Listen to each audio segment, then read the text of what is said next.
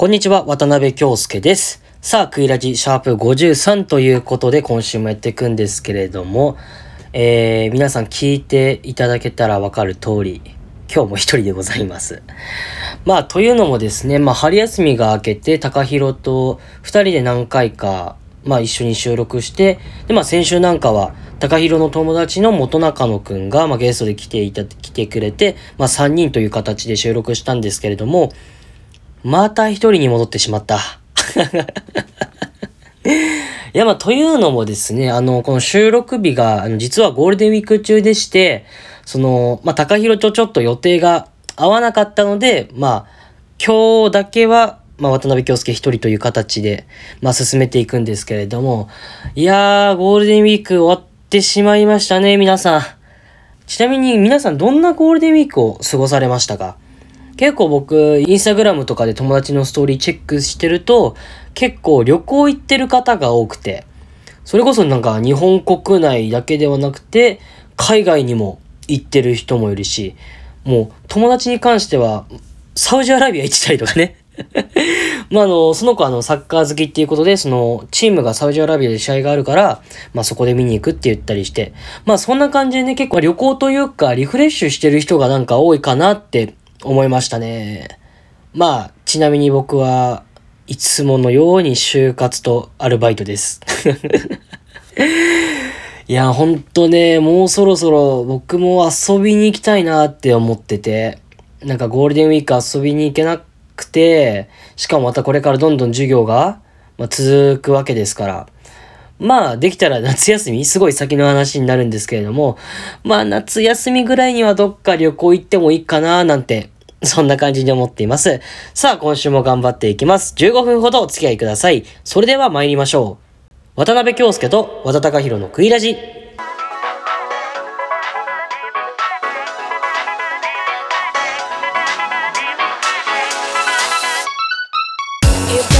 改めましてこんにちは。クイラジパーソナリティの渡辺京介です。この番組は渡辺と和田の出席番号後ろ組コンビが自由奔放にしゃべるとともに普段見逃しがちなキャンパスウェブの情報を伝えていくラジオとなっております。えー、突然なんですけれどもちょっと皆さんにご報告したいことがありましてまあそんな重大発表っていうことじゃないんですけどそんな YouTuber のサムネサムネ釣り動画とかじゃなくてあのですね敬語やめようかなって。今、うん、皆さん、ハテナマーク頭に浮かんだの分かると思うんですけど、まあ普段僕と高弘2人で撮ってるんですけど、まあその時は2人の、まあ、トーク、フリートークの時は、まあお互いのこと喋ってるので、まあ、タメ語というか、お互い同学年ですし、そんな感じで進めてるんですけど、こんな感じに、まあ一人喋りの時、まあこう春休みとか夏休みとかの時は、こう皆さん、リスナーさんに向けて、こう語りかけるように、僕とまあ高弘も含め喋ってるんですよ。だから、なんて言えばいいんでしょう。こんなことがあったんですよ、みたいな結構丁寧な言葉になっちゃって、なんか、それってちょっと、フリートークの良さを消しちゃってると言いますか。今もこんな感じで丁寧に喋ってるんですけど、だからもうちょっと砕けた形でフリートークは今後喋っていこうかなって思ってて、特に一人喋りの時は。なんでまあ今週からガラッと口調は変わるまではいかないですけど、まあちょっとずつ そこら辺変えながら、まあ、このクイラジを進めていこうかと思っています。まあこれに気づいたのがもう1年過ぎてからっていう ちょっと遅いんですけれども、まあ、というわけで、これからは、ちょっと砕けた感じで話していくんで、よろしくお願いいたします。まあ、あの、今週も就活活動のことを話すんだけど、もう毎週就活のこと言ってる気がして、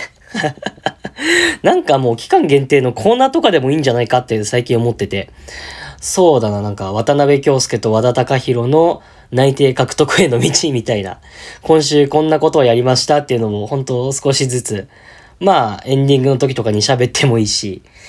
まあそんな感じで、まあ今も内定もらうためにいろいろ頑張ってるんだけど、あの最近は週に1、2回ぐらい面接やって、で同じ回数セミナー行ったりとかして、で、この間ちょうど、あの、就活の一次面接行ってきたんだけど、そこが、あの、1対6の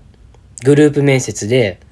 で、その、し、えっと、面接官が1、で、こっちの就活生が6みたいな形で、まあ、就活やってる人ならわかるけど、だいたい最初は、自己紹介まあ、するわけよ。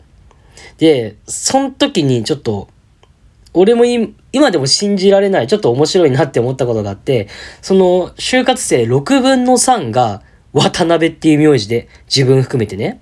そう。で、俺もその、まあ、ズームの面接だったんだけど、最初それに気づいてなくて、もうもちろんめちゃめちゃ緊張してるから。それで、あの、その面接官の人が、じゃあ次の自己紹介渡辺さんお願いしますって言った瞬間に、3人の渡辺が同時に喋り始めちゃって。いやー、さすがにね、あれは面白かったな。面接官の人めちゃめちゃ笑ってたもん。その、面接官の人もチェックしてなかったのかなまさかしかも漢字も同じ渡辺っていう感じで、まあ、そんなミラクルあんのかなって思いながら、まあ、そこの一次面接、まあ無事突破して、次二次面接があるんだけど、まあこのままいけば、無事泣いてもらえるかなぐらいのところなんだけど、まあしっかりと面接対策してこれから頑張っていこうかなって思ってて。で、めちゃめちゃ気になるんだけど、もう泣いてもらってる人めっちゃ羨ましいなって思ってて。まあもちろんその5月入ってから泣いてもらったとかいう人もちらほらいると思うんだけど、それがもう3月とか4月の時点で泣いてもらってる友達とか知り合いが結構いたのよ。やばくない？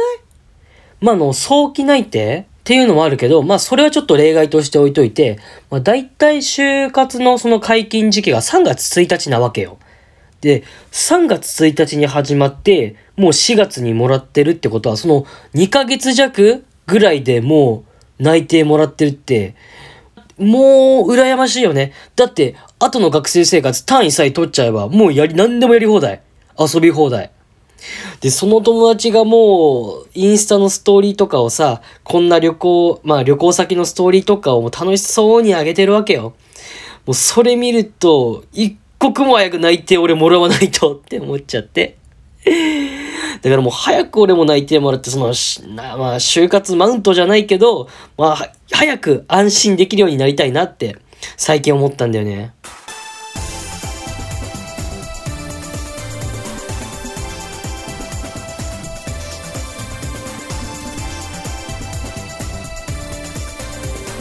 渡辺京介と和田貴弘のクイラジ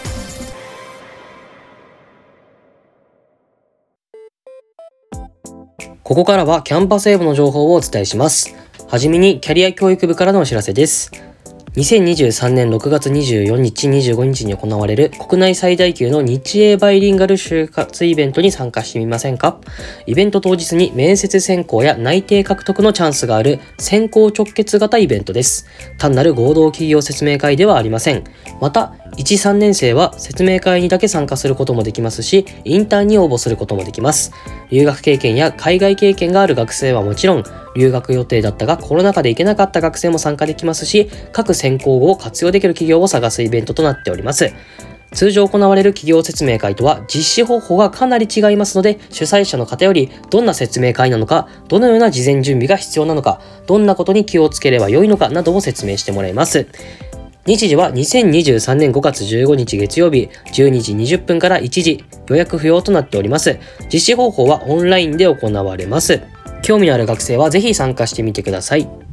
続いて国際戦略部からのお知らせです。2023年度後期から認定私費留学を希望する学生は以下の期限までに留学先機構事前調査フォームを国際戦略部まで提出する必要があります。該当する方は参考資料を確認の上以下の通り提出をしてください。提出期限は5月11日の木曜日17時15分までとなっております。提出方法は Google クラスルームに掲載されているフォームに必要事項を入力する必要があります。ご不明点のある学生は国際戦略部問い合わせフォームまでお願いいたします。最後に国際戦略部からのお知らせです。留学生と交流できる情報をいち早く得たい方、多文化交流ネットのご紹介です。多文化交流ネットとは、外国人留学生との相互理解を目的とした交流や相互学習などの活動を行うためのネットワークです。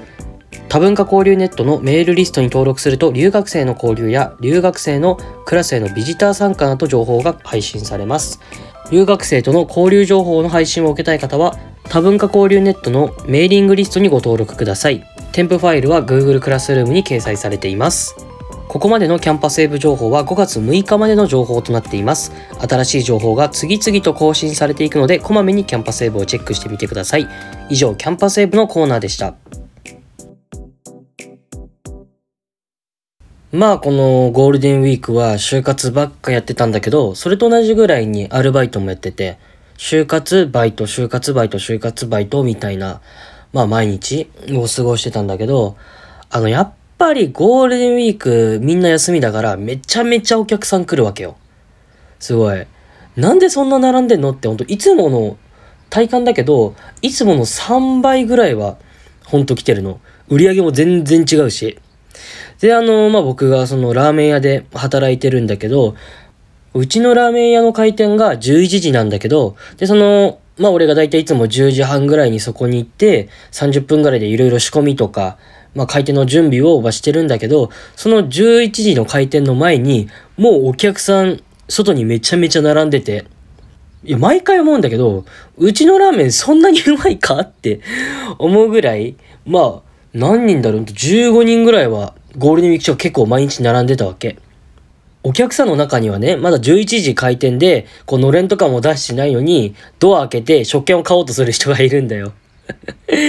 まあ、その人にはね、ちょっともうちょっと待っててください、みたいなこと言って、まあ、11時まで待ってもらうんだけど、で、さっき言ったみたいにやっぱゴールデンウィークだからめちゃめちゃ忙しいのよ。すごい、俺が今あの、キッチンとホールどっちもやってるんだけど、で、大体いつもはキッチンから入って、あのー、まあ、人数とか時間とかの関係ではパートさんだったりアルバイト学生がこう、抜けるお昼過ぎに抜ける時があるんだけど、まあ、そこ抜けた穴埋めるためにホールとかも一緒にやってたりして、だから結構店内をま、動き回るわけよ。で、だからの忙しいから、その一人一人にちゃんとした接客するのは難しいっていうか、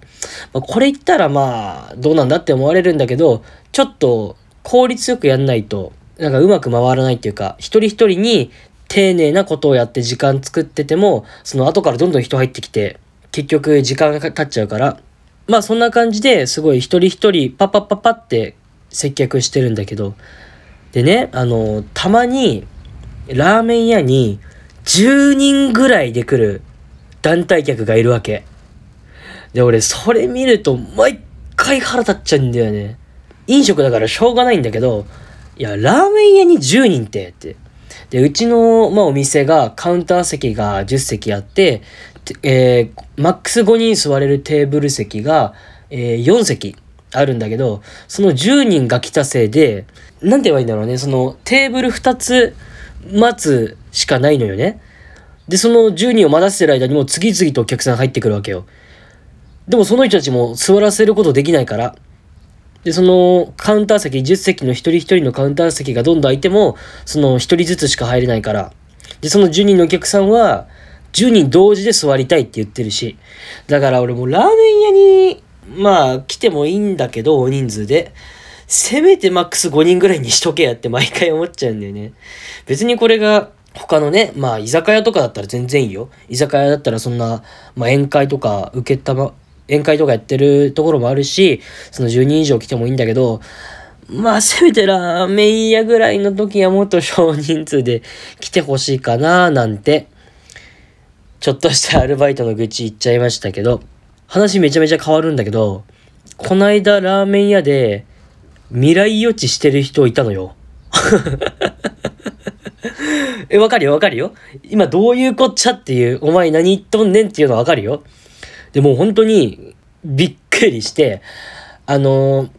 まあ、さっき言ったみたいに俺がこうキッチンとホールやってて、で、その時ホール、俺が担当してた時の話なんだけど、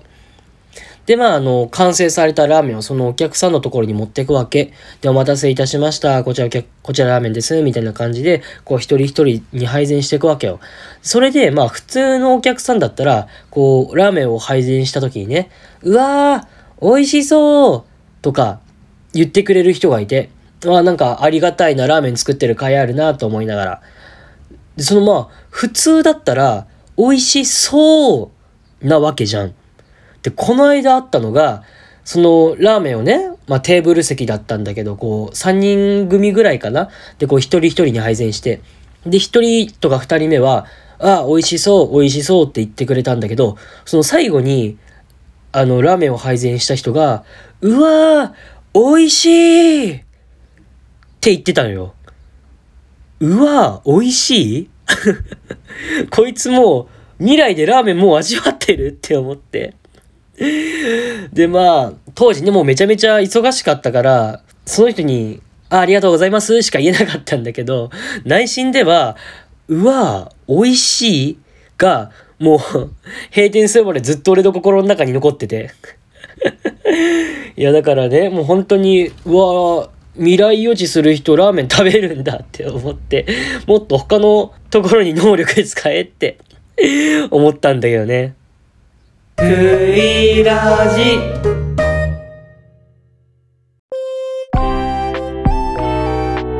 さあ、エンディングのお時間です。えー、今週もいつも通り、いつも通りって言っちゃあれだけど、まあ、就活関連と、まあ、バイトの話になってしまったんですけれども、いやだって話すことがあまりもうないと言いますかなんかほんとその2つを中心にずっと生活してるんで本当だったらねもっと皆さんに